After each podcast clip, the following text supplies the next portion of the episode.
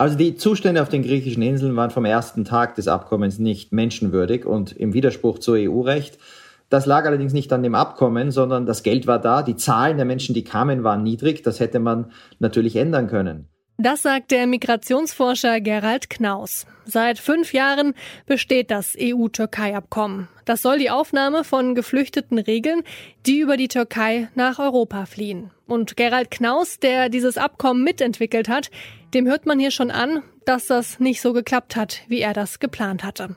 Wir fragen uns in dieser Folge deshalb, was hat das EU-Türkei-Abkommen gebracht und wie geht's damit weiter? Heute ist der 23. März 2021. Ich bin Marianta. Hi.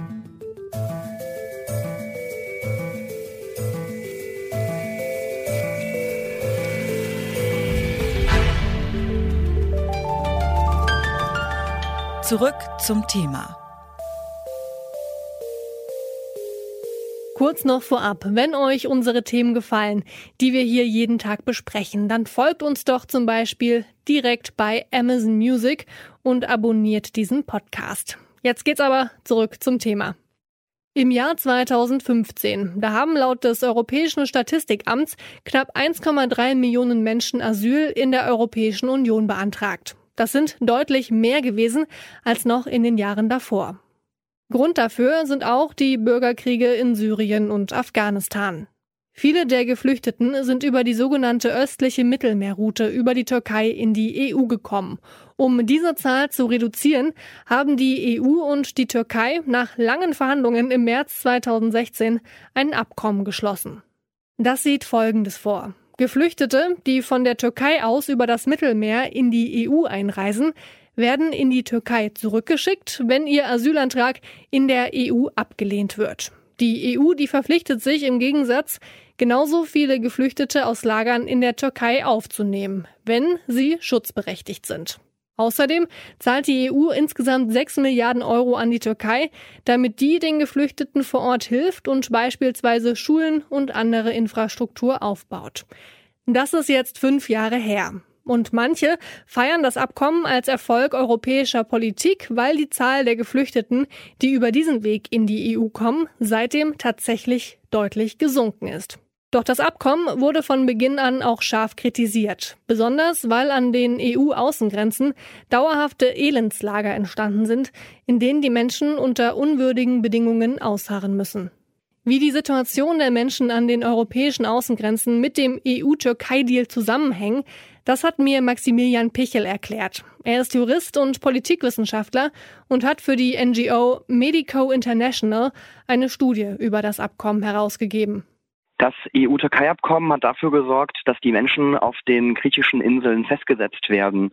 Sie können von dort nicht weiterreisen, äh, sie sollen von dort rückgeführt werden, aber diese Rückführungen, die haben in der Praxis auch nie funktioniert. Das, was auf den griechischen Inseln passiert, das ist keine humanitäre Katastrophe nach mittlerweile über fünf Jahren, sondern das ist eben das Ergebnis von politischen Entscheidungen, dass vor allen Dingen zentraleuropäische Staaten wie Deutschland oder die Niederlande eine Politik der Auslagerung betreiben und keine Verantwortung für Flüchtlinge übernehmen wollen und diese an die Grenzen Europas abschieben. Wenn es um die Geflüchteten geht, die in der EU ankommen, dann ist häufig die Rede von der europäischen Lösung. Gleichzeitig hat aber Ursula von der Leyen Griechenland im vergangenen Jahr als europäisches Schutzschild bezeichnet. Und tatsächlich müssen viele der Geflüchteten viel zu lange in den Lagern auf den griechischen Inseln ausharren in eben diesen menschenunwürdigen Zuständen. Was muss sich denn konkret ändern, damit sich die Situation verbessert? Muss da nachverhandelt werden? Ich finde, es kann nicht darum gehen, jetzt dieses Abkommen äh, wieder zu stabilisieren. Das Abkommen ist ein Teil des Problems sondern hinter diesem Abkommen steht ja eine Planlosigkeit der EU, wie man mit ankommenden Flüchtlingen in der EU umgehen soll. Und ähm, dieses Abkommen, das ähm, hat eben nicht zu einer Solidarität zwischen den EU-Mitgliedstaaten geführt, dass man Menschen solidarisch aufnimmt und die Rechte, die es in den europäischen Verträgen für Flüchtlinge gibt, dass man die achtet, sondern ganz im Gegenteil, man hat an den Grenzen Europas eben Räume geschaffen, wo Rechte ausgesetzt werden, wo wir menschenrechtswidrige Rechtsverletzungen haben seit mittlerweile fünf Jahren. Mit einem neu verhandelten Abkommen kann das Problem also nicht gelöst werden, findet zumindest Maximilian Pichel. Doch genau das hat die Türkei vergangene Woche gefordert. Eine Ausweitung und Erneuerung des Abkommens. Ob das ausreicht oder ein komplett neuer Kompromiss gefunden werden muss, darüber habe ich mit Gerald Knaus gesprochen. Er leitet den Think Tank Europäische Stabilitätsinitiative und hat das EU-Türkei-Abkommen mitentwickelt. Also man muss lernen aus dem, was funktioniert hat. Was funktioniert hat, war die Unterstützung für Syrien der Türkei. Das muss man fortsetzen denn die Kosten, die sinken ja nicht und in den letzten fünf Jahren sind allein durch Geburten von Flüchtlingskindern in der Türkei eine halbe Million dazugekommen. Das muss weiter funktionieren. Man müsste ausbauen, das, was funktioniert hat, aber zu wenig ehrgeizig war. Also man sollte auf jeden Fall mehr Menschen, wie er den Türken zugesichert 2016, durch Neuansiedlungen auf legalen Wegen von der Türkei in die EU bringen. Vor allem Schutzbedürftige und besonders Schutzbedürftige, also vulnerable Gruppen, wie zugesagt. Und man muss das verbessern, was nicht geklappt hat. Also die Fähigkeit auf den griechischen Inseln angesichts niedriger Zahlen Ankommender schnell zu entscheiden, damit niemand länger als einige Wochen auf den Inseln festsitzt. Und das Monitoring, dass sich sowohl die Türkei als auch die EU nachweislich an die Menschenrechtskonvention halten, dass es keine Pushbacks geben kann und dass umgekehrt wir wissen, dass die Türkei ihre Zusicherungen, dass die, die zurückgeschickt werden, menschenwürdig behandelt werden, einhält. Dazu bräuchten wir einen Mechanismus, das lässt sich machen, das ist im Interesse aller und der Rechtsstaatlichkeit und das müsste man in eine erneuerte Erklärung hineinschreiben. Es gibt also viel Nachbesserungsbedarf. Auch wenn sich auf den Grundzügen des EU-Türkei-Deals aufbauen lässt, werden große Teile des Abkommens nicht wie geplant umgesetzt. Ziemlich ernüchternd nach fünf Jahren. Aber war wirklich alles schlecht? Das habe ich Erik Marquardt gefragt. Er sitzt für die Grünen im EU-Parlament und war selbst schon mehrfach auf Lesbos. Und er hat auch die Leave No One Behind Kampagne mitinitiiert.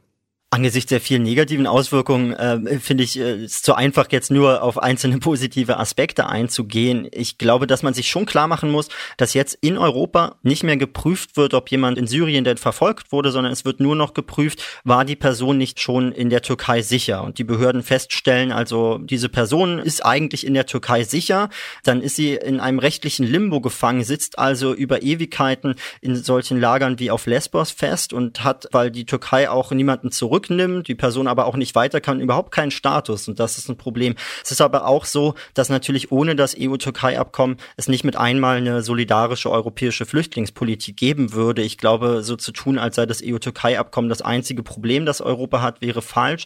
Und was mit diesem Abkommen eigentlich ganz positiv zu verbinden ist, wenn man das so sagen kann, ist, dass eben das Geld, was von der Europäischen Union in die Türkei geflossen ist, da auch dazu beigetragen wurde, dass syrische Geflüchtete in der Türkei Gesundheitsversorgung bekommen, dass Kinder zur Schule gehen können.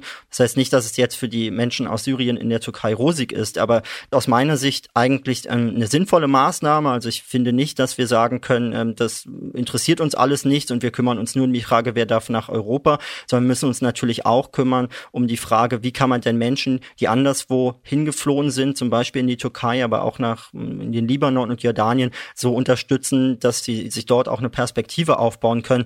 Das darf aber nicht damit verbunden werden, dass man dann versucht, Symptombekämpfung zu machen, wenn man das nicht schafft, dann so zu tun, als könnte man sich einfach äh, abschotten und äh, das wäre dann trotzdem noch irgendwie ein menschenwürdiger Umgang mit Menschen, äh, ist fatal und das ist leider das, was hauptsächlich mit dem EU-Türkei-Deal verbunden ist, dass man also nichts an den Ursachen ändert, sondern versucht, die Symptome der weltweiten Fluchtbewegung so zu bekämpfen, dass niemand mehr nach Europa kommt, obwohl es weltweit immer mehr Geflüchtete gibt. Es ist nicht alles schlecht am Abkommen zwischen der EU und der Türkei. Die 6,6 Milliarden Euro an Hilfsgeldern, die von der EU bislang an die Türkei geflossen sind, zeigen ihre Wirkung und verbessern zumindest die Situation der Geflüchteten in der Türkei. Wenn auch marginal. Vor allem braucht es schnellere Asylverfahren an den EU-Außengrenzen, damit niemand lange in Geflüchtetenlagern ausharren muss. Das war's von uns für heute. An dieser Folge mitgearbeitet haben Eva Manegold, Max Königshofen, Anton Burmeister und Andreas Propeller. Chef vom Dienst war Oliver Haupt und ich bin Marie Einter. Schön, dass ihr dabei wart. Ich sag Tschüss und bis zum nächsten Mal.